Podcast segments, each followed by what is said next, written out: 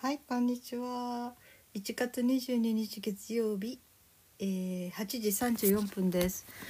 なんかあっという間に3週間近く経っちゃってしまったんですね。こんなに空いてしまったとは思いませんでした。はい。皆さんいかがお過ごしでしたか？はい。えー、最近私がちょっと興味を持ってるのはあの大人ブルーっていう歌「紅白」でも歌われてましたよねあの歌を歌ってる人たち新しい学校のリーダーズでしたっけ？なんですよね。でねこの「大人ブルー」っていうのは私あんまりあの全然興味がなかったんですよ。で何かの時にちらっと聞いた時になんか歌詞をバーッと先に見てねあーなんかいつものあれねみたいなこの若い女の子たちがこうね男の子の気を引くようななんか、えー感じで一生懸命歌ってる感じかなみたいな風に思って。あまり興味なかったし歌詞の内容もあまり好きじゃなかったんですね。一瞬見た時ね。でその後で知り合いのフォロワーさんっていうかあのお友達があの歌ってた。その人は男の人でしたけどね。なんかすごいナチュラルに自然な感じで歌っててうーんと思ってえそんなにう私にとってねなんかあんまり、ね、好きになれない歌じゃないのかなとか思ってそしてちょっと本物を見たというかあの YouTube とか動画出したえ全然思ってたのと違ったんですよね。まず歌ってる雰囲気が違うし踊りが違うし、うん、あれこの人たち何なんだろうと思ったんですね。私のイメージではねなんかねあ全然こびてない。って思ったんですよ。うん、ええ何なんだ？この人すごい新しいなって思って。それでいろいろサイトっていうかね見たらなんかはみ出していく。何でもいいからとにかくはみ出していこうみたいな感じで、うん。えーいろいろと。ね考える自分たちも考えてるかやってるみたいでちょっと好感を持ったんですよ。ですごいそれぞれが個性的でまあ歌もそうだけど踊り上手ですよね。うん、なんかねえこの人たち面白いって思いましたね。うん、今までのアイドルの女の子たちとは全然違うなっていうのが印象で、うん、それでだからねあある意味では私のぐらいの年私ぐらいの年っていけないねまあそれでもあの大人の女性40とか30過ぎとかもお子さんがいるような人たちの人でもこの人たちの歌を歌うとかこの人たちのこと好きだっていう人がいてね。うん。なんかすごく好きみたいでえーって思ってその人割とこうねうんあんまりチャラチャラした人じゃないからえっと思って見てたんだけどでもああ分かるわとか思って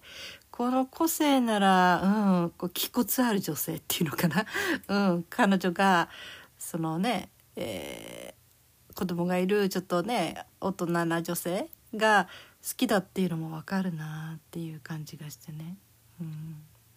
うまく言えないんだけどねなんかこうただ、えーうーこういう表現嫌だけどねなんか男の子にただこびてる、うん、っていうのじゃなくてまず踊り？踊り下半身のあり方っていうかねその足の動きがねすごくねこう、えー今までと違う,、うん、こうセクシーさを狙っている動きというよりも、うん、とか可愛らしさとかね女性らしさとかそういうのじゃなくてもっとこうドダンドダンドダンとしたなんていうかな、えある意味では男の子の目がない女子校の女の子たちが走り回ってるみたいなそんな感じですよね。うん、まあ私はね小学校の1年から、うん、高校3年ぐらいまで、うん、もう女子校にいたんですよ。だからまあ女子校ってそんなひどいわけじゃないけどでもすごい伸び伸びしてたからみんなね。うん、あんまりひどいことやってるとねこうシスターたち「お行儀悪いです」とかなんとか言われたりはしたんだろうけどそれ以外は全然もうみんなこう異性とか男の人の目を意識して暮らすっていうことがないので、うん、なんかすごく伸び伸びしてましたよね。うん、あなんか女子校の話いつかしたけど私の学校の校長先生がまあ修道女だったんですけどねある時ね。じゃないある時じゃない卒業式かな、うん、私は男性と女性は22歳まで出会えなくていいと思いますって言ったんですね。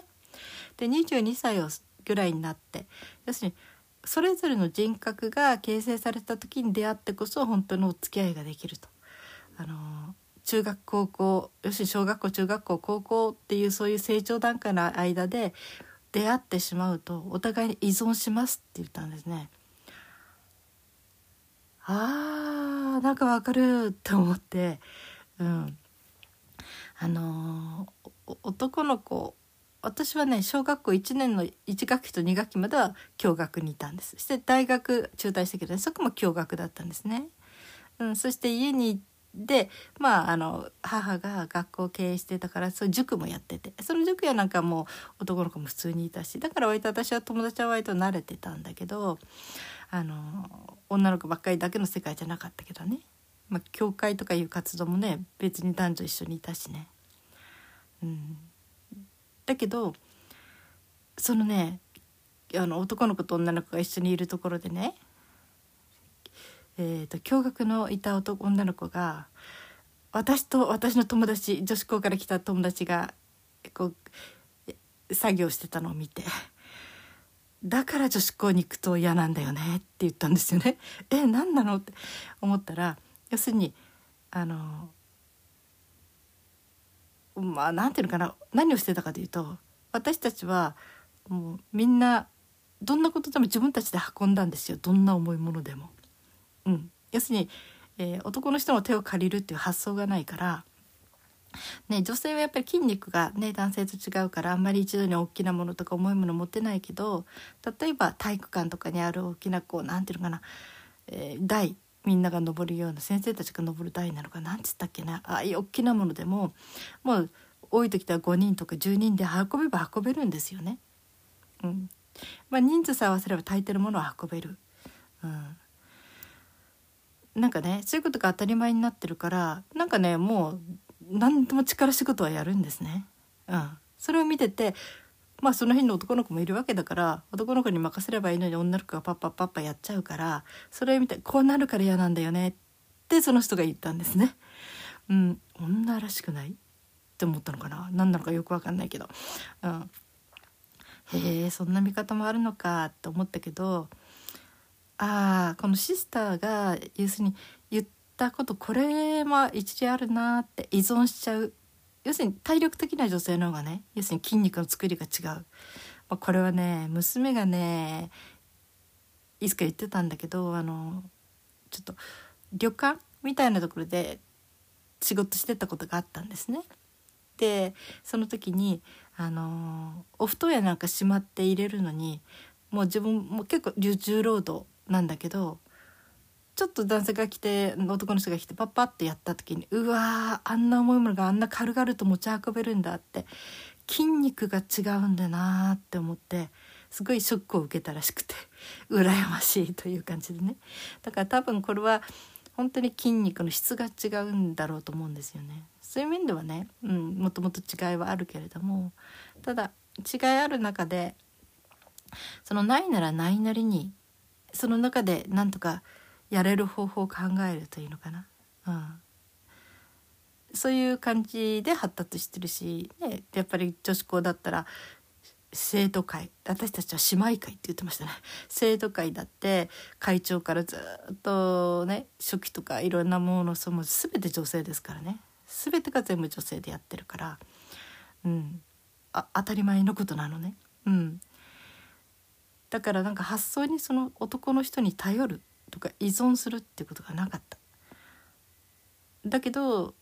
うん、そのね驚愕に似てた女ある女の子が言ったみたいな「その嫌だ」ってこんなことになっちゃうから嫌なんだよね女子校行っちゃうとって言った人がいたけどああそっかそういうことってやっぱり驚愕ではよくあることなんだなって。うん。だからねそうね。これはまたあれでしたね私。いつかも言ったかなと。科学化学が好きでねそれも勉強したいなと思った時に化学の先生が男の先生だったんですね。その先生が私に「あえー、東大とか行ったらダメだぞ」って言ったんですそんなとこ行ったって女性のはあのなんていうかなこう補助としか使われないからそれよりは女子大行って勉強した方が本気でやれるって言ってまあそれはもう40年前ですか、うん、そんな東大に入れるとは思ってないけどねこっちはね。ただそのそういうふうに比喩かもしれない言った先生の言葉でね、うん、あの時の40年ぐらいの前の、えー、東大というか共学はそうだったんでしょうね。うん、女性がこうね先頭切ってやれない何もかも男性のこうなんていうかな補助みたいな感じでしかそういう地位がなかった与えられないみたいなね。うん。要するにまあ多分どっかで女性も依存してしまうところがあったのか、うん、それかね出したくても出せないでいたのかその辺はまああれなんだけど、うん、でもねその、うん、女性がやっぱり、えー、頼ってしまう。体力的にでもね。なんかそういうことにしてももちろん精神的なものもいろいろあるでしょうね依存するというのは女性が男性っていうだけじゃなくて男性も女性に依存するっていうね多分それもあるんだと思うんですよ。だからそこの慣れ合いの中で人格が形成されて研ぎ澄まされて形成されていかないって思ったんでしょうね。まあ、それを聞いた私たちはね私その時にシスターがそう言ったってね22歳になって突然男の人と同じがどうやってどうやってその人を見極められるの？って一瞬する時は私は反抗心が湧いたんだけど、うん、やっぱり女子校に行ってない私じゃない女子校だけにいた私まあいろんなとこで男性とのいろいろな関わりっていうのかねそういうグループとかあったけど日頃ずっと男女共学にいたわけじゃないからこういう私から見てわ驚愕。なななんかへえそんなこと思うんだって思うようなこう男性に対する見方やなんかも全然違うっていうのかな。うん、やっぱりっ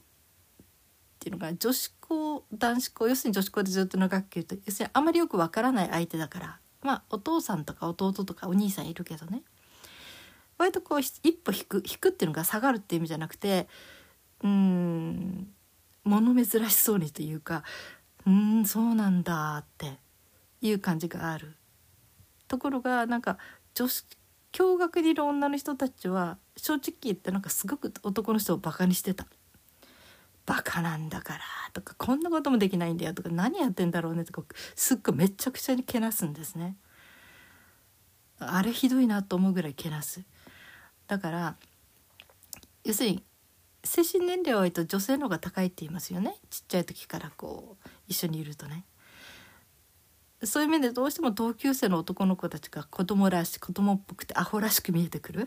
ていうのは仕方がないのかもしれないけどなんかあそこまで言わなくてもいいないいんじゃないかなと思うぐらいこううん呼吸を下ろすっていうふうに見えたんです。うん、だからねあーなんか確かにそういう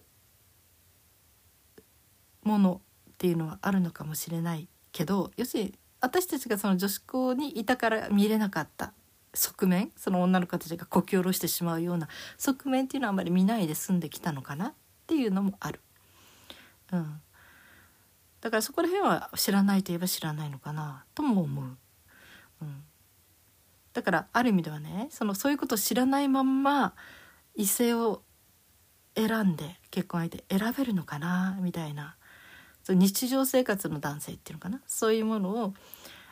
と一緒にこうね教室でずっと暮らしていたからこそ見極められる点と、ね、そういうことしなかったから割とあまり見えてこないものとあるのかなとか思ったりもしたけど、うん、でもね驚愕に行った女性だってあれでしょ？恋をする時に結構盲目的になってとんでもない男性好きになったりしますよね。うん、だからそれはそれで別でしょうきっと。おそらく。うん、異性を選ぶ恋に落ちるっていうのかな？そういうことに関しては女子校から行った人も共学から行った人もなんかあんまり関係ないかなと。相当話がずれましたね。うん、まあそれで戻っていきますけどそのなんていうのかな。お互いに依存し合ってしまう、うん、その弊害っていうのを見てたシスターの見解っていうのはすごく面白い。今では多分どこにも流行らない言葉なんだろうけどね。うん、別に女性が女らしくなしなさいとかこうこうこうでそういう意味であの別々がいいって言ってんじゃなくてそれぞれの個性を最大限に生かすには、うん、要するに異性に依存しない空間っていうのが大事であるというはすごくいい発想だなっていい発想面白い発想だなと思いましたね今私が振り返って思うにはね。で話は戻ってきますけどこの「大人ブルーの」この新しい学校のリーダーズこの人たちまずあの歌っている男っぽい眼鏡かけた人ねあの人面白いですよね。なんかね、うん、気骨があるったら変かなまあうんちょっとこう新しい可能性をすごく感じたんですね。うん、あの歌ねだからそういうふうにこう歌ってる人たちに好感を持てると歌ってる歌に対してああその歌ちょっと興味持ってみようかなっていうふうに気持ちが動いていくのが私の傾向なんですね。うん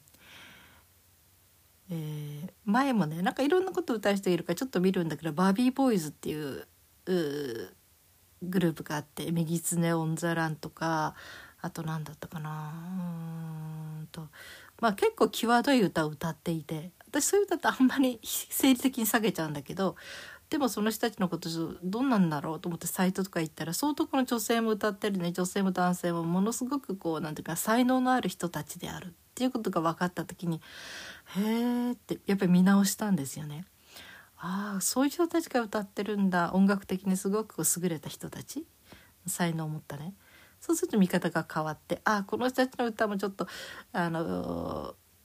うん、歌ってみたいなっていうか、うん、そう思ってくる。興味を持っていく。っていう傾向になってきますね。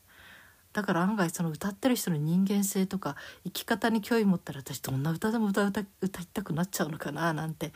うん、まあ節操がないとか思うけど、うん、まあそんなんでこの新しい学校のリーダーズ。この学校の名前を付けた由来っていうのは意外と探しても出てこないんですね。面白い名前付けましたね。うん、でもすごく意味を考えるとああこの人たちがこう新しい学校のなんかそういう方を作ってってくれたらいいなーなんて思っちゃうっていう気がします。あなぜね私の方は不登校児家族ですからね。私もそうだしたし子供たちもそうだからなんかはみ出すこととか、ね、今の学校に対してこうそれを壊していくっていうかな。そういうことにはもう無条件で 無条件で賛成するんだけど。うん。でそうねこの人たちの歌まあテンポがすごいやっぱり若い子の歌だから難しいですね。やっとなんかやっと90点近く取れるようになったかな。っていうのは昨日かな？昨日歌うんちょっと面白いなと思いましたね。でもねある意味でとんでもない歌っていうのかな、うん、ああれをちょっとよぎりますねあの誰だ？山本リンダって若い人知ってるかしらね。のえーどうにも止まらないじゃなくて何だったかな？もうえー、うわ言葉が出てこない。うん。ねなんかちょっと似たフレーズ？要するに見ててご覧ここの私みたいななんかあの要するに自分の体やなんか思う強調してこうどうのこうのっていうような歌ね、うん、ああいう歌にちょっと雰囲気は似て雰囲気っていうのかな？ちょっとは似た感じの歌詞だと思うけど、うん、うん、どうなんでしょうね。若い女性って要するに女性ってすごいこうねなんていうかなスタイルが抜群だったり、ね、胸がすごいく大きかったりとかやっぱりどっかでこうねうんう上目遣いっていうかう私の魅力にどうのこうのみたいな風になるのかしらね。私胸が大きかったことって子供におっぱいあげてる時以外ないからね分かんないんだけどうんただ本当に胸の大きい女性は自分が胸が大きいこと嫌がってましたね。肩が凝る重いって言ってね。そういう人いましたけどね、うん、だけどその割と歌詞の中でね、うん、前半の強気な部分とその後の強気っていうよりも何て言うのかな。すごく私はこっちの方にすごく共感を持ったんだけど、うん、言葉でじゃなくて心でつながりたくてっていうね。あのフレーズがすごく好きでね、うん、なんか、うん、割と共感できる部分もいろいろあるなーなんて思っていましたね。うん、でこの歌ってね和田アキ和田アキ子さんとのこうコラボっていうのかな、うん、が YouTube に上がってるのみんな知ってますか？皆さん。えー、和田アキ子さんがこの歌歌うの？って私はすごい興味持って一生懸命見たんだけどまあ歌ってみるけど結局のところ和田アキ子さんが歌った「古い日記」って昔に歌ったねそれと本当に似てるんですよねこうリズムというのかな。だからそれと交互に和田アキ子さんの「古い日記と」それからえー、大人ブルーと両方交互に一緒にセッションしてた感じでしたね最後に和田彦さんも大人ブルーの歌を歌ちょっと歌ってたけどね。うん、でこのあれあの大人ブルーを歌ってた女の人？もうお母さんが和田彦さんが好きで割と一生懸命聴いてたって。で本人もすごく和田彦さん好きなんだみたいなね。うん、へえそういう流れなんだなんてちょっとますます親近感持っちゃってね。うん。だからね、え、あやっぱりそういうところだよなってこうドーンってくる感じ。うん。星座の話もなんだけどね、えー、和田彦さんってお羊座なんですよね。血液型 O 型だったんじゃないかな。でねこのお羊座っていうのは私もお羊座なんですよ。あ嫌でね。嫌でねっていうか本当は魚座とかね。なんかそういう乙女さとかなんかそういうので生まれたかったななんて思ったりしたこともあるんだけどオフィスあのー、相性占いとかいろんな私占いもやったりしたんだけどお羊座の女性を奥さんにしたらいいって書いてあるところがほとんどなかったんです。普通星座の時にこの人と会うみたいなね、うん、何座の女性と結婚するとみたいないいこと書いてあるとこ大抵あるのに私が見た時にはお羊座の女性と結婚していいことあるみたいな書いてたことがなかなか見つけられなくて。ああ奥さんとか。そういう意味ではもう全然えー、ていうかな。求められないタイプの性格なんだなみたいな。うん、であの頃で言うと林真理子さんも大羊でしたね。うん、だから林真理子さんに和田アキ子さん両方型それで私も大型だしあー同じだとか思ってこの路線が私みたいな思ったこともあったけどうん。まあある意味では男っぽさとかね、うん、林真理子さん男っぽさとは言わないけど多分ね、うん、でもなんかこう持ってる雰囲気、うん、パッパッパッパッって行動していくみたいな。そんな感じ？率直に素直にみたいにね。そんなところがねうん。なんかね。うん。まあ話がなんかそんな話になってきっと「大人ブルー」っていうので惹かれてこの話を聞いてくれた人にはなんかねちょっと路線ずれちゃったかなとか思うんだけどでも「大人ブルー」面白い。面白いです。あのー、本当にこうなんていうのかな初めねこれを歌おうかなって自分なりに歌おうかなと思った時に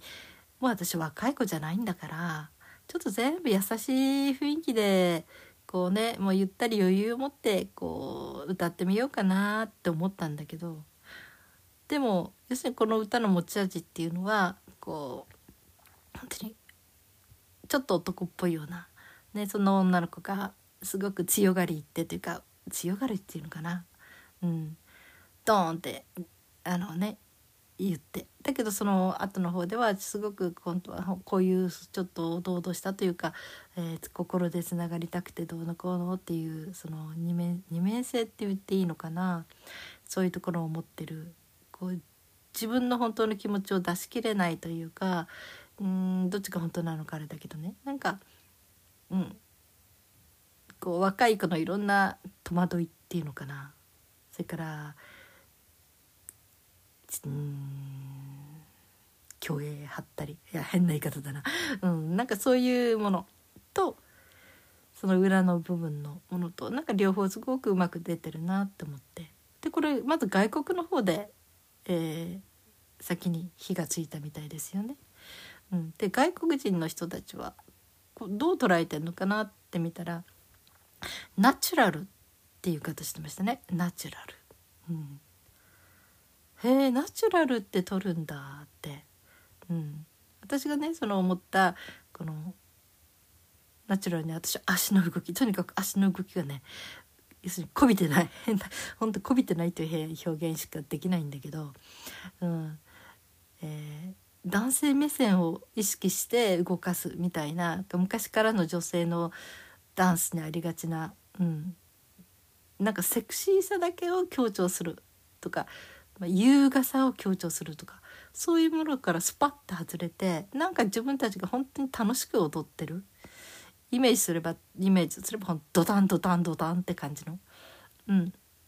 あああれを要するにナチュラルって外人の人たちは表現するんだなと思って面白かったですね。うん、なんかねそれとねあのえー、サイモンサイモンうんとあれあ言葉が出てくんない。ミリオンセラーじゃなくてミリオナ？いやあの海外のねあれでえー、うんといろんな歌手の人とかダンスとかそれからなんかそういうエンターテインメントっていうのかな。なんかひょあの出してそしてその評価されるっていう有名ななんかあのテレビ番組とかショーというかねあってそこで日本から行った人たちが割とちょっと路線が似てる、うん、あのダンスを見せるんですね。それ見た時にやっぱり感動しましたね。ああってでも向こうも、えー、どうしてここに来たんですか?」って言ったら「日本の魂を見せたかったんです」みたいなこと言ってでみんなもすっごいびっくりして喜んでくれて、うん、多分その首振りダンスに近いんだけどなんか全体の動きがね本当に私が好きだなと思える方。要するに何ていうのかな。もちろんすごくダンスもうまいしきちっとしてるんだけどでもこびてない。本当に何て言うのかな。すがすがしいっていうのかな。すっきりするっていうのかな、うん、そんな感じ。ああこの子たちこの女の子たちが日本の何かを支えてってくれるこういう子たちが育ってってくれるんならいや日本も明るいかなって思えた。ちょっと希望を感じた。そんなダンスでしたね。もしね晴れたらちょっとねリンク貼っときたいんだけどうん。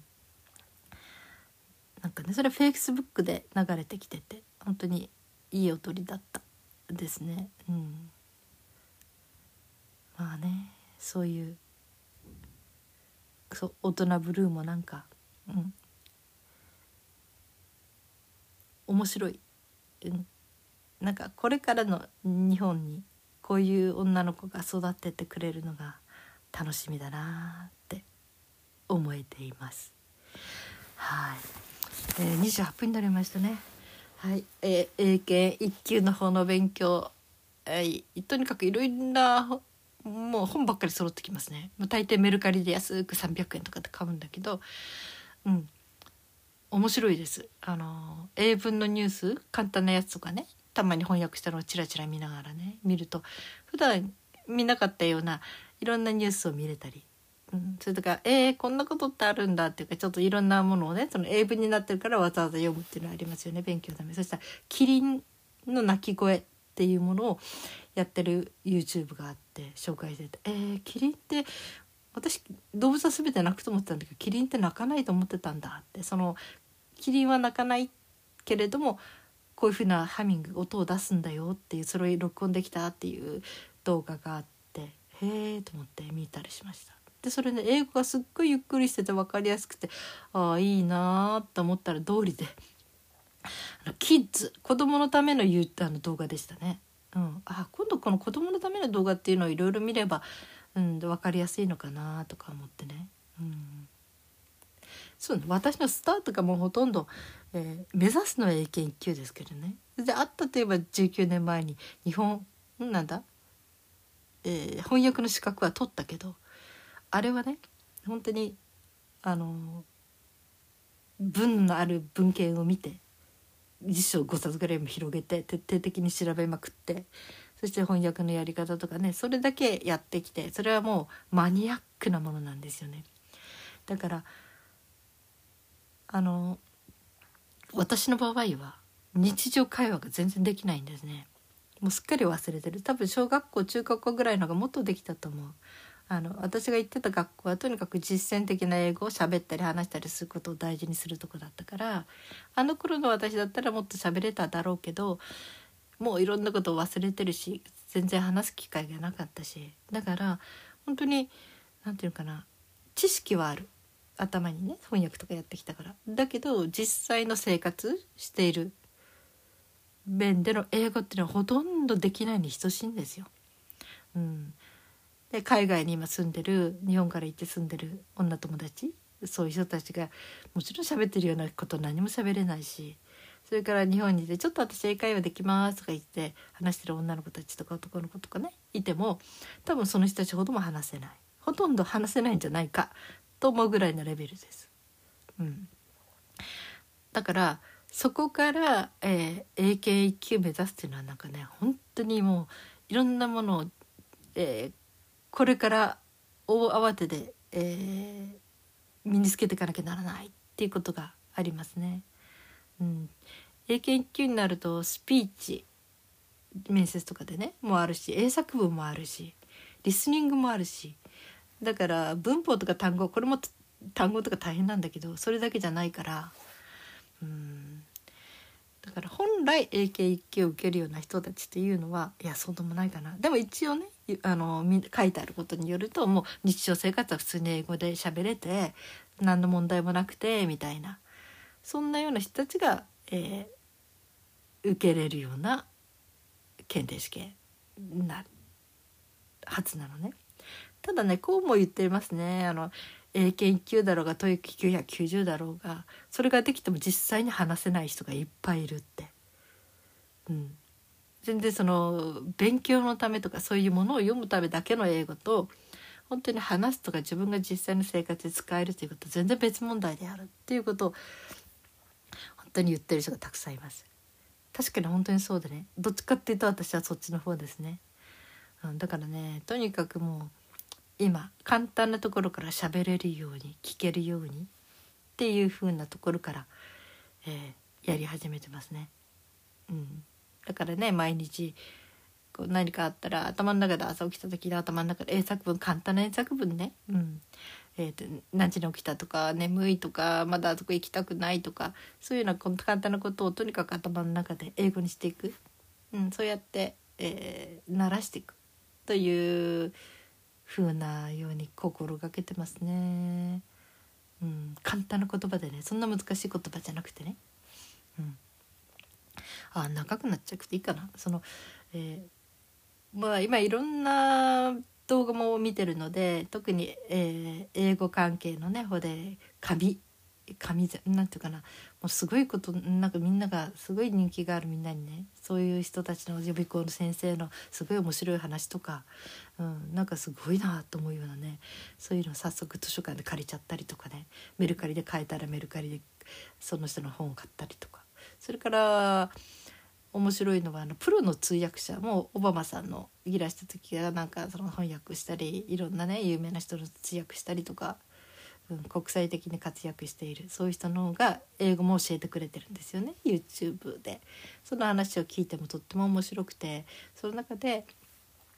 とにかく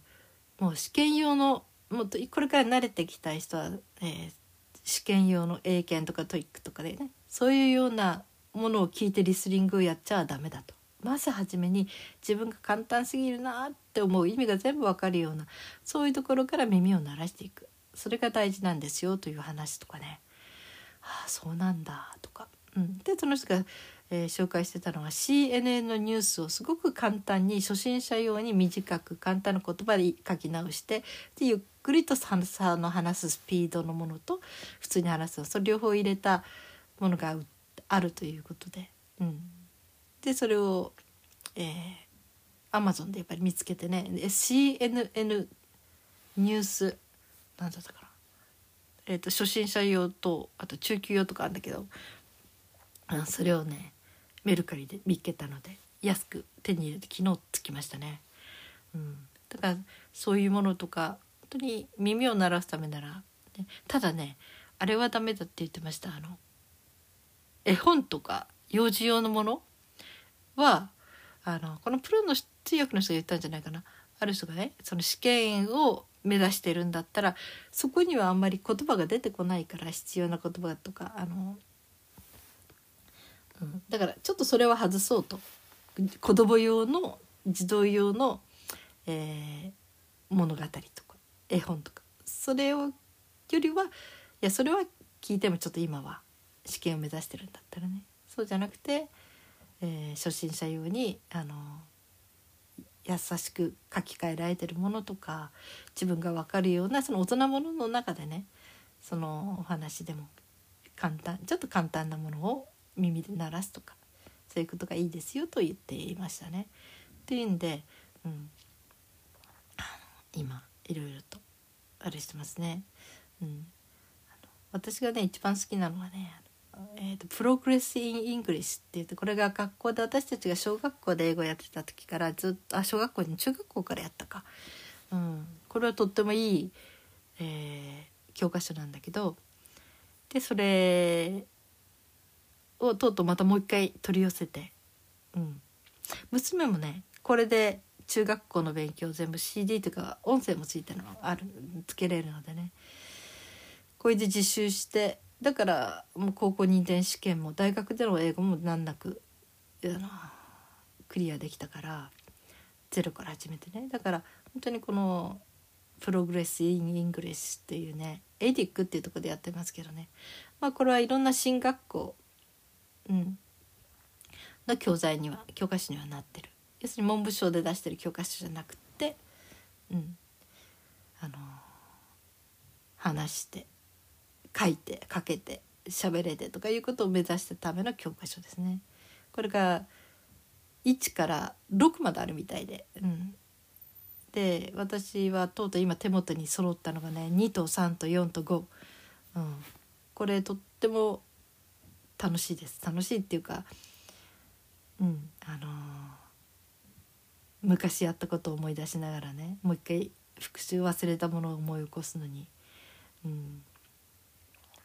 それからうちの娘もこれで勉強したからあの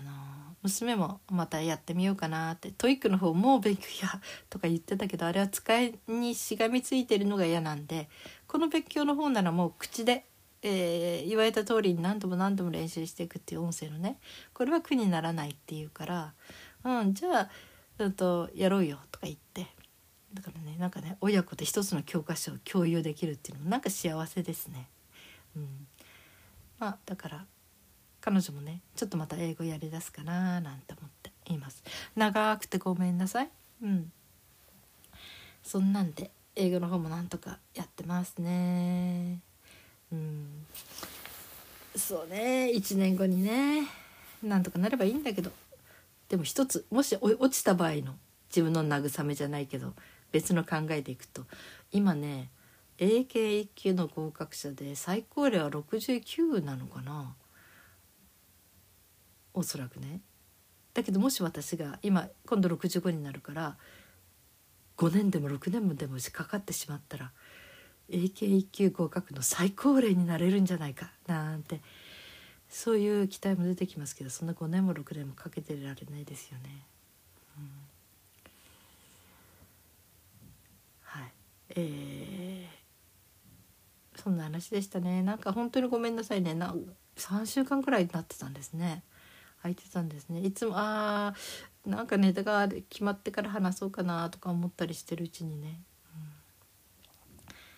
そそれと母に会ってきましたね。あの手術後初めて。この前ね。そしたらねもう恐る恐る見に行ったんだけど目がその手術したあの眼球破裂したっていう方の目が綺麗でした全体的にちょっと目はちっちゃくなっているけどでも、ね、万が一その眼球を取り出さなきゃならないかもしれないって言ったねそういう目じゃなくって本当にただちゃんと開いてて黒目も白目も綺麗にあって手術してくれた先生に本当に感謝するみたいな。ただ光の面ではね本人的にはもう見えなくなってきてる、うん、失明なんだと思うのねそっちの目それでもね外見的に本当に、えー、ああいうふうに目がが目が綺麗にあるというのは見てて、えー、慰められました。はい。うん、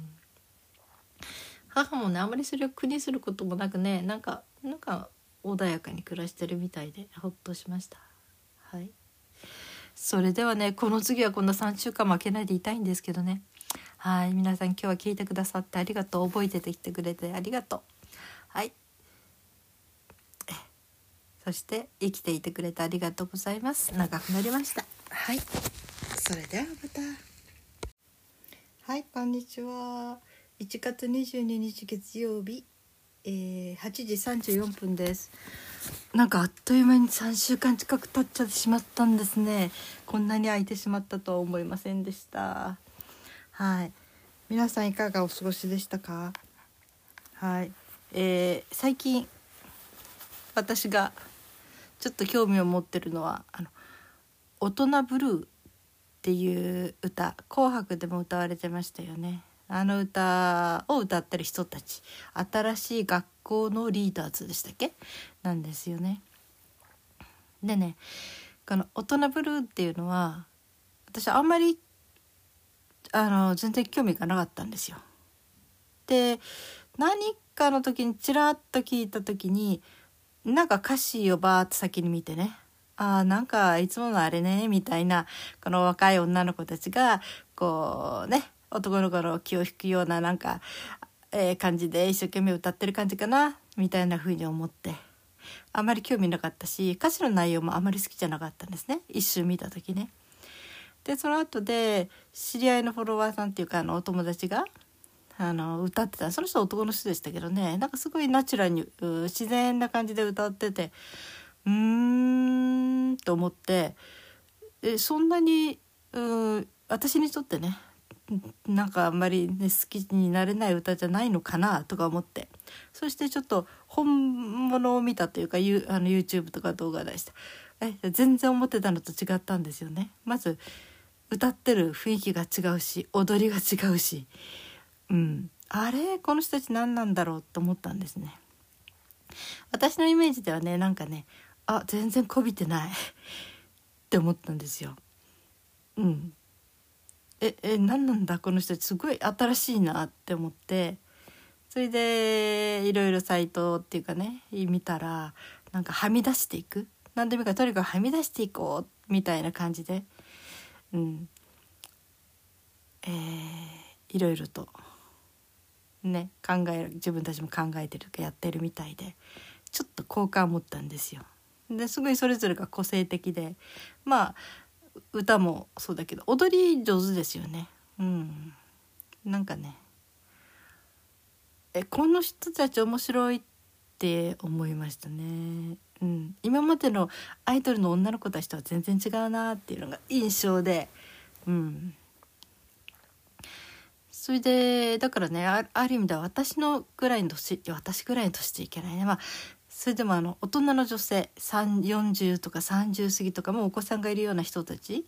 の人でもこの人たちの歌を歌うとかこの人たちのこと好きだっていう人がいてね。うん。なんかすごく好きみたいでえーって思ってその人割とこうねうんあんまりチャラチャラした人じゃないから。え？と思って見てたんだけどでもああ分かるわとか思ってこの個性ならうんこう気骨ある女性っていうのかな、うん、彼女がそのね、えー、子供がいるちょっとね大人な女性が好きだっていうのも分かるなっていう感じがしてね、うん、うまく言えないんだけどねなんか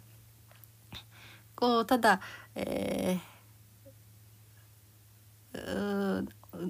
こういう表現嫌だけどねなんか男の子にただこびてる、うん、っていうのじゃなくて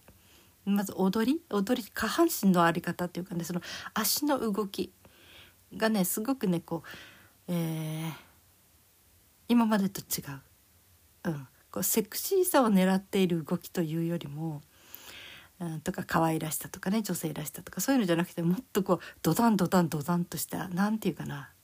えある意味では男の子の目がない女子校の女の子たちが走り回ってるみたいなそんな感じですよね。うん、まあ私はね小学校の1年から、うん、高校3年ぐらいまで、うん、もう女子校にいたんですよ。だからまあ女子校ってそんなひどいわけじゃないけどでもすごい伸び伸びしてたからみんなね。うん、あんまりひどいことやってるとねこうシスターたち「お行儀悪いです」とか何とか言われたりはしたんだろうけどそれ以外は全然もうみんなこう異性とか男の人の目を意識して暮らすっていうことがないので、うん、なんかすごく伸び伸びしてましたよね。うん、あなんか女子校の話いつかしたけど私の学校の校長先生がまあ修道女だったんですけどねある時ね。じゃないある時じゃない卒業式かな。あ私は男性と女性は22歳まで出会えなくていいと思いますって言ったんですね。で22歳をぐらいになって要するにそれぞれの人格が形成された時に出会ってこそ本当のお付き合いができると。あの中学高校要するに小学校中学校高校っていうそういう成長段階の間で出会ってしまうとお互いに依存しますって言ったんですね。あーなんかわかるって思って、うん、あのー、男の子私はね小学校1年の1学期と2学期までは共学にいたんです。そして大学中退したけど、ね、そこも共学だったんですね。うん、そして家にでまああの母が学校を経営してたからそ塾もやってて。その塾やなんかもう男の子も普通にいたしだから割と私は友達は割と慣れてたんだけどあの女の子ばっかりだけの世界じゃなかったけどね、まあ、教会とかいう活動もね別に男女一緒にいたしね。うん、だけどそのねあの男の子と女の子が一緒にいるところでね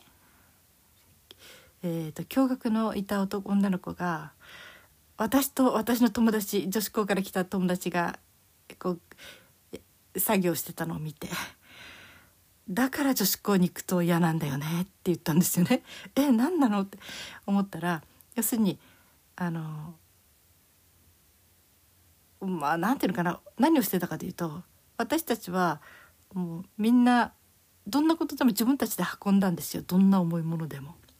うん、要するに、えー、男の人の手を借りるっていう発想がないから。ね、女性はやっぱり筋肉が、ね、男性と違うからあんまり一度に大きなものとか重いもの持ってないけど例えば体育館とかにある大きなこうなんていうのかな、えー、台みんなが登るような先生たちが登る台なのかなんつったっけなああいう大きなものでももう多い時では5人とか10人で運べば運べるんですよね。うんまあ、人数さえ合わせれば大抵のものは運べる。うんなんかねそういうことが当たり前になってるからなんかねもう何でも力仕事はやるんですね。うん、それを見ててまあその辺の男の子もいるわけだから男の子に任せればいいのに女の子がパッパッパッパやっちゃうからそれを見てこうなるから嫌なんだよねってその人が言ったんですね。うん、女らしくない？って思ったのかな？何なのかよく分かんないけど、うん、へえそんな見方もあるのかって思ったけどああこのシスターが要するに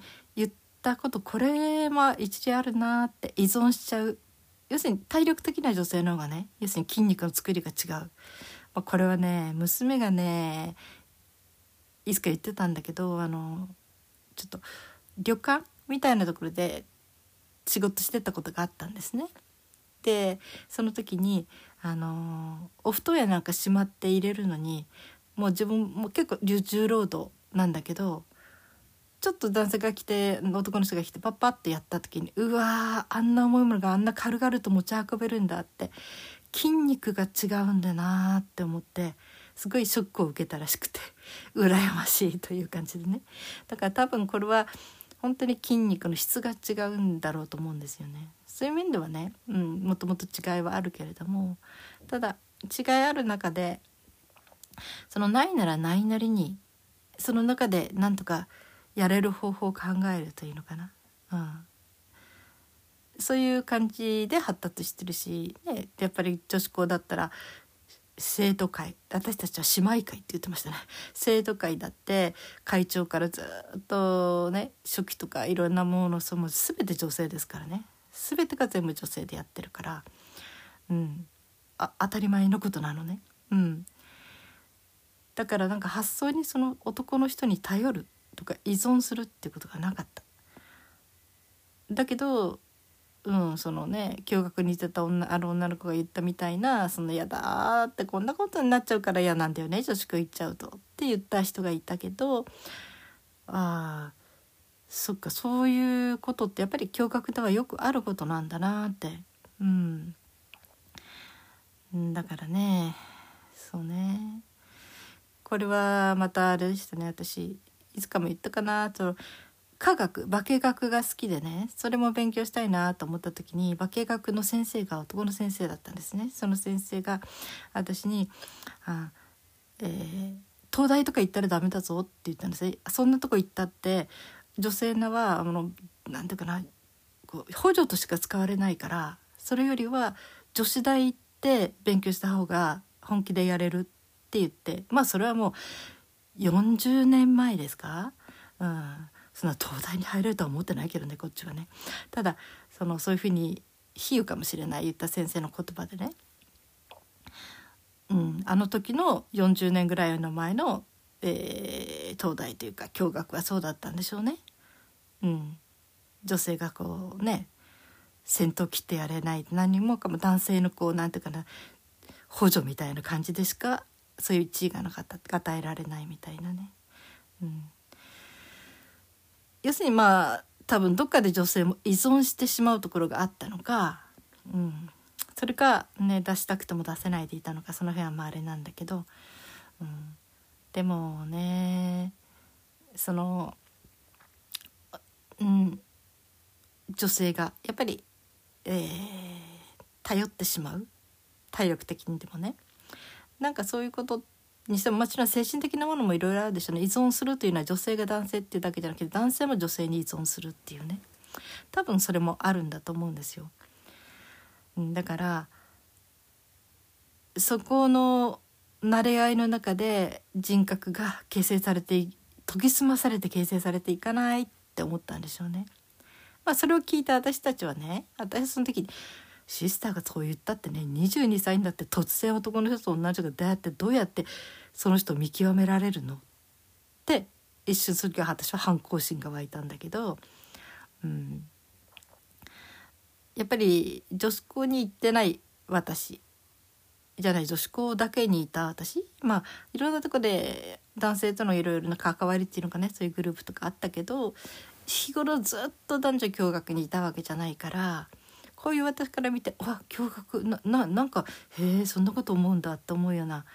こう男性に対する見方やなんかも全然違うっていうのかな。うん、やっぱりっ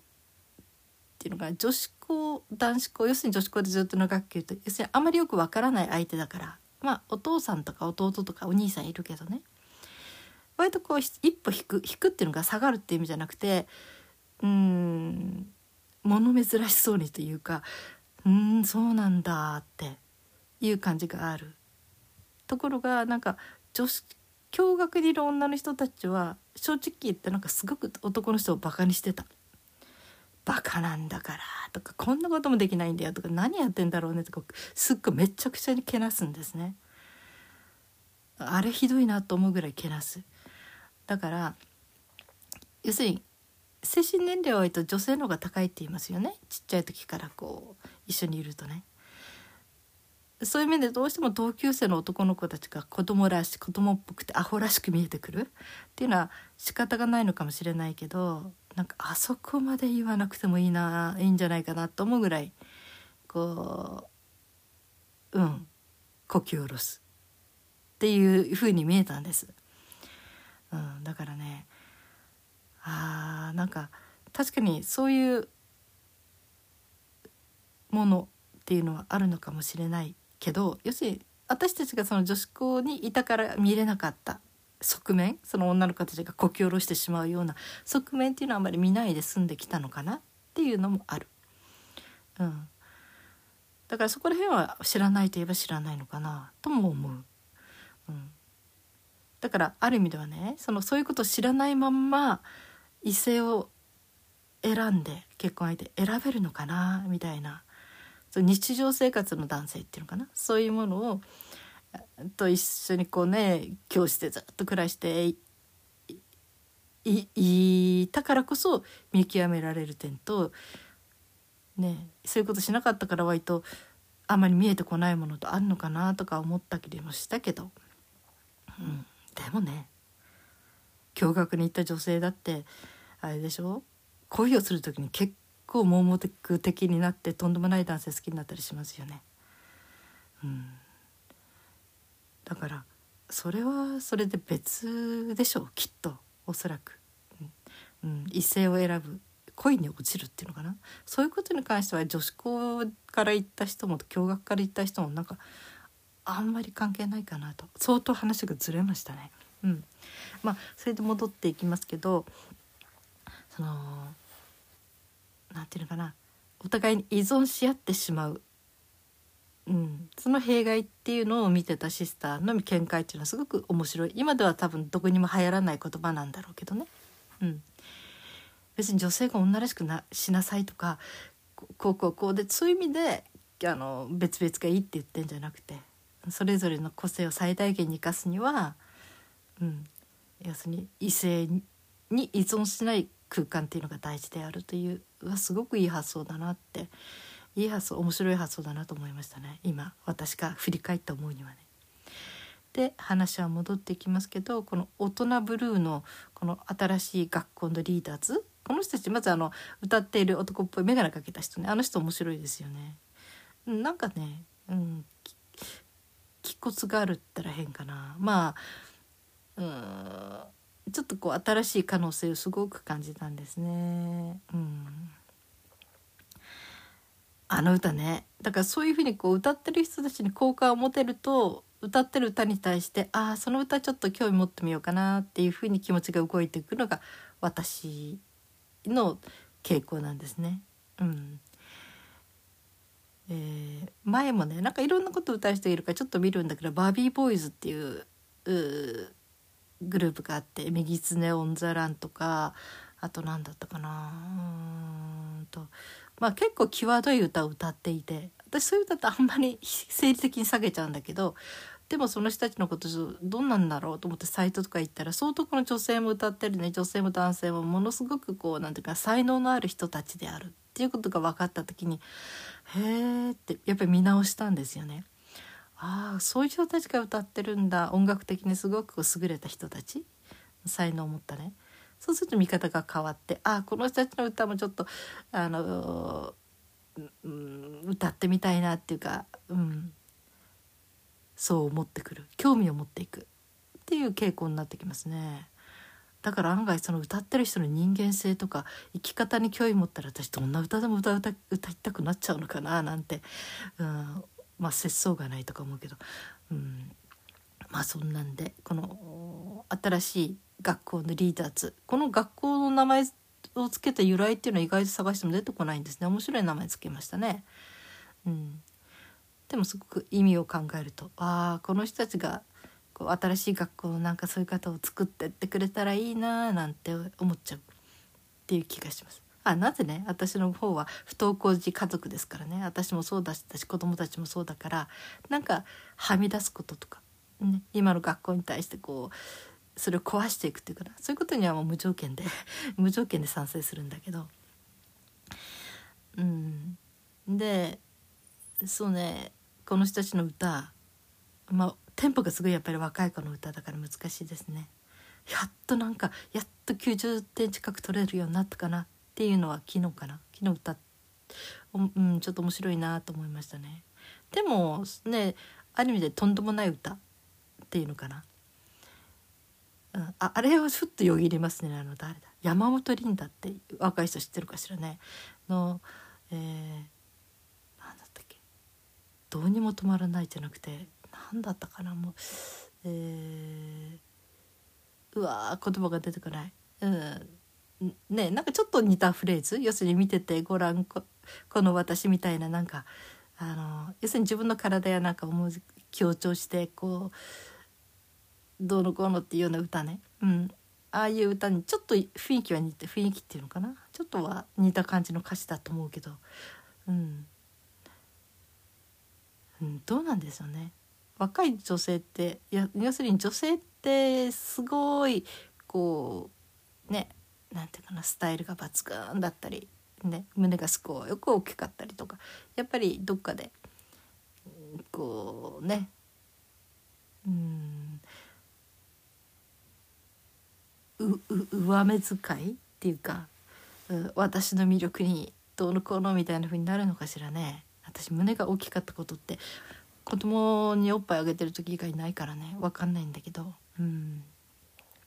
ただ本当に胸の大きい女性は自分が胸が大きいこと嫌がってましたね。肩が凝る重いって言ってね。そういう人いましたけどね、うん、だけどその割と歌詞の中でねうん、前半の強気な部分とその後の強気っていうよりも何て言うのかな。すごく私はこっちの方にすごく共感を持ったんだけど、うん、言葉でじゃなくてなんだ心でつながりたくてっていうね。あのフレーズがすごく好きでね、うん、なんか、うん、割と共感できる部分もいろいろあるなーなんて思っていましたね。うん、でこの歌ってね和田明和田アキ子さんとのこうコラボっていうのかな、うん、が YouTube に上がってるのみんな知ってますか？皆さん。えー、和田アキ子さんがこの歌歌うの？って私はすごい興味持って一生懸命見たんだけどまあ歌ってみるけど結局のところ和田アキ子さんが歌った「古い日記」って昔に歌ったねそれと本当に似てるんですよねこうリズムというのかな。だからそれと交互に和田アキ子さんの「古い日記と」それからえー、大人ブルーと両方交互に一緒にセッションしてた感じでしたね最後に和田彦さんも大人ブルーの歌を歌ちょっと歌ってたけどね。うん、でこのあれあの大人ブルーを歌ってた女の人もお母さんが和田彦さんが好きで割と一生懸命聴いてたって。で本人もすごく和田彦さん好きなんだみたいなね。うん、へえそういう流れなんだなんてちょっとますます親近感持っちゃってね。うん。だからね、えー、あやっぱりそういうところだよなってこうドーンってくる感じ。うん。星座の話もなんだけどね、えー、和田彦さんってお羊座なんですよね。血液型 O 型だったんじゃないかな。でねこのお羊座っていうのは私もお羊座なんですよ。あ嫌でね。嫌でねっていうか本当は魚座とかね。なんかそういう乙女座とかなんかそういうので生まれたかったななんて思ったりしたこともあるんだけど。オフィスあのー、相性占いとかいろんな私占いもやったりしたんだけどお羊座の女性を奥さんにしたらいいって書いてあるところがほとんどなかったんです。普通星座の時にこの人と会うみたいなね、うん、何座の女性と結婚するとみたいないいこと書いてあるとこ大抵あるのに私が見た時にはお羊座の女性と結婚していいことあるみたいな書いてたことがなかなか見つけられなくてああ奥さんとかそういう意味ではもう全然えー、なんていうかな求められないタイプの性格なんだなみたいな。うん、であの頃で言うと林真理子さんも大羊でしたね。うん、だから林真理子さんに和田アキ子さん両方型それで私も大型だしあー同じだとか思ってこの路線が私みたいな思ったこともあったけど。うん。まあある意味では男っぽさとかね、うん、林真理子さん男っぽかさとは言わないけど多分ね、うん、でもなんかこう持ってる雰囲気、うん、パッパッパッパッって行動していくみたいなそんな感じ？率直に素直にみたいにね。そんなところがねうん。なんかね。うん。まあ話がなんかそんな話になってきっと大人ブルーっていうので惹かれてこの話を聞いてくれた人にはなんかねちょっと路線ずれちゃったかなとか思うんだけどでも大人ブルー面白い面白いです。あのー、本当にこうなんていうのかな初めねこれを歌おうかなって自分なりに歌おうかなと思った時にもう私若い子じゃないんだからちょっと全部優しい雰囲気でこうねもうゆったり余裕を持ってこう歌ってみようかなって思ったんだけどでも要するにこの歌の持ち味っていうのはこう本当にちょっと男っぽいような、ね、その女の子がすごく強がり言ってというか強がりっていうのかな、うん、ドーンってあのね言って。だけどその後の方ではすごく今度はこういうちょっと堂々したというか、えー、心でつながりたくてどうのこうのっていうその二面二面性って言っていいのかな。そういうところを持ってるこう自分の本当の気持ちを出しきれないというかうんどっちが本当なのかあれだけどね。なんかうん。こう若い子のいろんな戸惑いっていうのかな。それからうん虚栄張ったり。いや変な言い方だな、うん、なんかそういうもの。とその裏の部分のものとなんか両方すごくうまく出てるなって思って。でこれまず外国の方で、えー、先に火がついたみたいですよね。うん、で外国人の人たちはどう捉えてるのかなって見たらナチュラルっていう方してましたね。ナチュラル。うん。へえナチュラルって撮るんだって、うん、私がねその思ったこのナチュラルに私足の動きとにかく足の動きがね要するにこびてない。変 な本当こびてないという表現しかできないんだけど、うん。えー、男性目線を意識して動かすみたいな昔からの女性のダンスにありがちな、うん、なんかセクシーさだけを強調するとかまあ、優雅さを強調するとかそういうものからスパッと外れてなんか自分たちが本当に楽しく踊ってる。イメージすればイメージすればドタンドタンドタンって感じの。うん。あああれを要するにナチュラルって外人の人たちは表現するんだなと思って面白かったですね。うん、なんかねそれとねあのえー、サイモンサイモン？うんとあれあ言葉が出てくない。ミリオンセラーじゃなくてミリオナ？いやあの海外のねあれでえ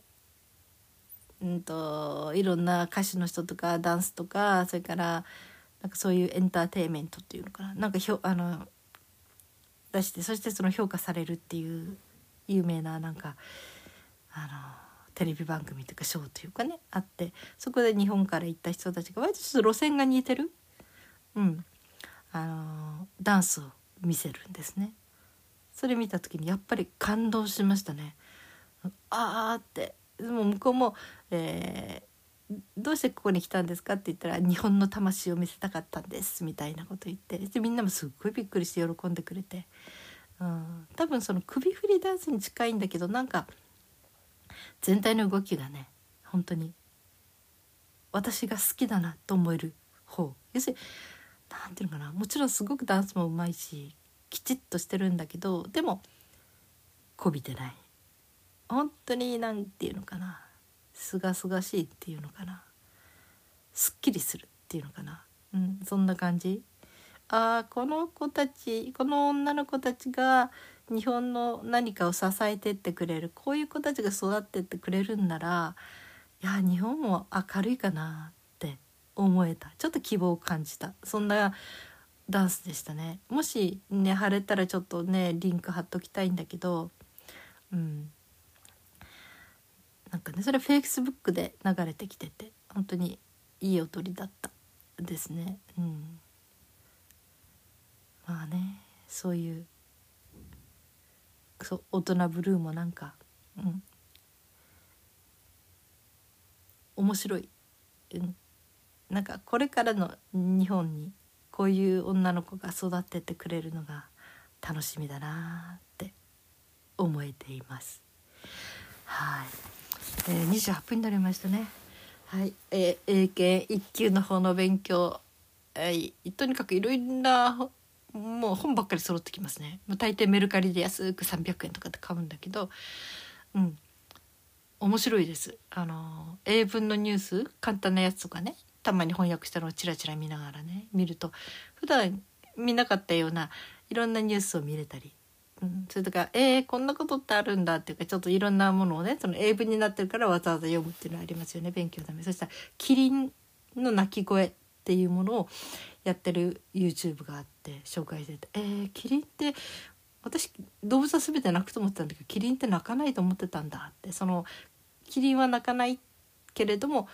こういうふうなハミング音を出すんだよっていうそれを録音できたっていう動画があってへえと思って見たりしました。でそれね英語がすっごいゆっくりしてて分かりやすくてああいいなーと思ったら通りでキッズ子供のためのあの動画でしたね。うん、あ今度この子供のための動画っていうのをいろいろ見れば、うん、分かりやすいのかなとか思ってね。うんそう私のスタートがもうほとんど、えー、目指すのは英検1級ですけどねであったといえば19年前に日本なんだ、えー、翻訳の資格は取ったけどあれはね本当にあの文のある文献を見て辞書5冊ぐらいも広げて徹底的に調べまくってそして翻訳のやり方とかねそれだけやってきてそれはもうマニアックなものなんですよね。だからあの私の場合は日常会話が全然できないんですね。もうすっかり忘れてる多分小学校中学校ぐらいのがもっとできたと思う。あの私が行ってた学校はとにかく実践的な英語を喋ったり話したりすることを大事にするとこだったからあの頃の私だったらもっと喋れただろうけどもういろんなことを忘れてるし全然話す機会がなかったしだから本当に何て言うかな知識はある。頭にね翻訳とかやってきたから。だけど実際の生活している面での英語っていうのはほとんどできないに等しいんですよ。うん、で海外に今住んでる日本から行って住んでる女友達そういう人たちがもちろん喋ってるようなこと何も喋れないしそれから日本にいて「ちょっと私英会話できます」とか言って話してる女の子たちとか男の子とかねいても多分その人たちほども話せないほとんど話せないんじゃないかと思うぐらいのレベルです。うん、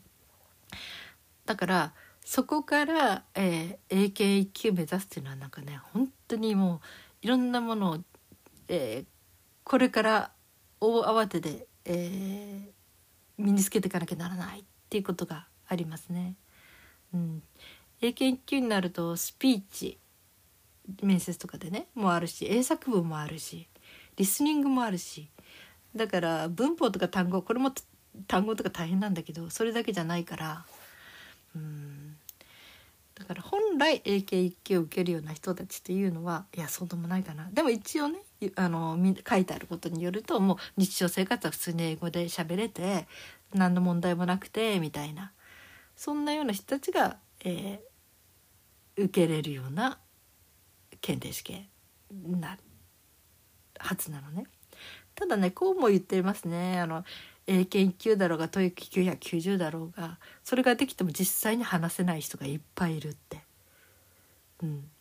全然その勉強のためとかそういうものを読むためだけの英語と本当に話すとか自分が実際の生活で使えるということ全然別問題であるっていうことを本当に言ってる人がたくさんいます。確かに本当にそうでねどっちかっていうと私はそっちの方ですね。うん、だからねとにかくもう今簡単なところから喋れるように聞けるようにっていう風なところから、えー、やり始めてますね。うんだからね毎日こう何かあったら頭の中で朝起きた時の頭の中で英作文簡単な英作文ね、うん。えーと、何時に起きたとか眠いとかまだあそこ行きたくないとかそういうような簡単なことをとにかく頭の中で英語にしていく、うん、そうやって、えー、慣らしていく。という風なように心がけてますね。うん、簡単な言葉でねそんな難しい言葉じゃなくてね。うん。あ長くなっちゃくていいかな。その、えー、まあ今いろんな動画も見てるので特に、えー、英語関係のね方で紙紙なんていうかな。もうすごいことなんかみんながすごい人気があるみんなにねそういう人たちの予備校の先生のすごい面白い話とか、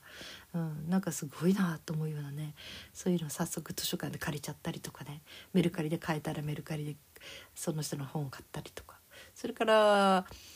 面白いのはあのプロの通訳者もオバマさんのいらした時はなんかその翻訳したりいろんなね有名な人の通訳したりとか、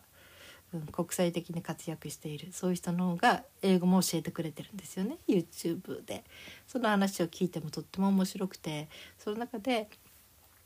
とにかくもう試験用のもっとこれから慣れてきた人は、えー、試験用の英検とか TOEIC とかでねそういうようなものを聞いてリスニングをやっちゃダメだと。まず初めに自分が簡単すぎるなって思う意味が全部わかるようなそういうところから耳を慣らしていく。それが大事なんですよという話とかね。ああそうなんだとか、うん、でその人が、えー、紹介してたのは CNN のニュースをすごく簡単に初心者用に短く簡単な言葉で書き直してでゆっくりとさの話すスピードのものと普通に話すそれ両方入れたものが売ってあるということで、うん、でそれを、えー、アマゾンでやっぱり見つけてね。CNN ニュースなんだったかな、えーと、初心者用とあと中級用とかあるんだけどあそれをねメルカリで見っけたので安く手に入れて昨日つきましたね。うん、だからそういうものとか本当に耳を鳴らすためなら、ね、ただねあれはダメだって言ってました。あの絵本とか幼児用のものはあのこのプロの通訳の人が言ったんじゃないかな。ある人がねその試験を目指してるんだったらそこにはあんまり言葉が出てこないから必要な言葉とかあの、うん、だからちょっとそれは外そうと。子供用の児童用の、えー、物語とか絵本とか。それをよりはいやそれは聞いてもちょっと今は試験を目指してるんだったらねそうじゃなくてえー、初心者用にあの優しく書き換えられてるものとか自分が分かるようなその大人ものの中でねそのお話でも簡単ちょっと簡単なものを耳で鳴らすとかそういうことがいいですよと言っていましたね。っていうんで、うん、今いろいろとあれしてますね。うん、私がね一番好きなのはねえーと、 Progress in English って言ってこれが学校で私たちが小学校で英語やってた時からずっとあ小学校に中学校からやったか、うん、これはとってもいい、えー、教科書なんだけど。でそれをとうとうまたもう一回取り寄せて、うん、娘もねこれで中学校の勉強全部 CD とか音声もついてるのあるつけれるのでね。これで自習してだからもう高校認定試験も大学での英語も難なくクリアできたからゼロから始めてね。だから本当にこの Progress in English っていうねエデックっていうとこでやってますけどね。まあこれはいろんな進学校、うん、の教材には教科書にはなってる。要するに文部省で出してる教科書じゃなくてうん。あの話して。書いて書けて喋れてとかいうことを目指したための教科書ですね。これが1から6まであるみたいで、うん、で私はとうとう今手元に揃ったのがね2と3と4と5、うん、これとっても楽しいです。楽しいっていうかうんあのー、昔やったことを思い出しながらねもう一回復習忘れたものを思い起こすのに、うん、からうちの娘もこれで勉強したからあの娘もまたやってみようかなって TOEIC の方も勉強やとか言ってたけどあれは使いにしがみついてるのが嫌なんでこの勉強の方ならもう口で、えー、言われた通りに何度も何度も練習していくっていう音声のねこれは苦にならないっていうから「うんじゃあ、うんと、やろうよ」とか言ってだからねなんかね親子で一つの教科書を共有できるっていうのもなんか幸せですね。うんまあだから彼女もねちょっとまた英語やりだすかななんて思っています。長くてごめんなさい。うん。そんなんで英語の方もなんとかやってますね。うん。そうね1年後にねなんとかなればいいんだけど。でも一つもし落ちた場合の自分の慰めじゃないけど別の考えでいくと今ね英検1級の合格者で最高齢は69なのかな？おそらくね。だけどもし私が今今度65になるから5年でも6年もでもしかかってしまったら英検1級合格の最高齢になれるんじゃないかなんてそういう期待も出てきますけどそんな5年も6年もかけてられないですよね。うん、はいえーそんな話でしたね。なんか本当にごめんなさいね。な3週間くらいになってたんですね。空いてたんですね。いつもあーなんかネタが決まってから話そうかなとか思ったりしてるうちにね、うん、そそれと母に会ってきましたね。あの手術後初めて。この前ね。そしたらねもう恐る恐る見に行ったんだけど目がその手術したあの眼球破裂したっていう方の目が綺麗でした。全体的にちょっと目はちっちゃくなっているけどでもね、万が一その眼球を取り出さなきゃならないかもしれないって言ったねそういう目じゃなくって本当にただちゃんと開いてて黒目も白目も綺麗にあって手術してくれた先生に本当に感謝するみたいな。ただ光の面ではね本人的にはもう見えなくなってきてる、うん、失明なんだと思うのねそっちの目それでもね外見的に本当に、えー、ああいうふうに目がが目が綺麗にあるというのは見てて、えー、慰められました。はい。うん、母もねあまりそれを苦にすることもなくねなんかなんか穏やかに暮らしてるみたいでほっとしました。はい。それではねこの次はこんな3週間負けないでいたいんですけどね。はい。皆さん今日は聞いてくださってありがとう。覚えててきてくれてありがとう。はい。そして生きていてくれてありがとうございます。長くなりました。はい。それではまた。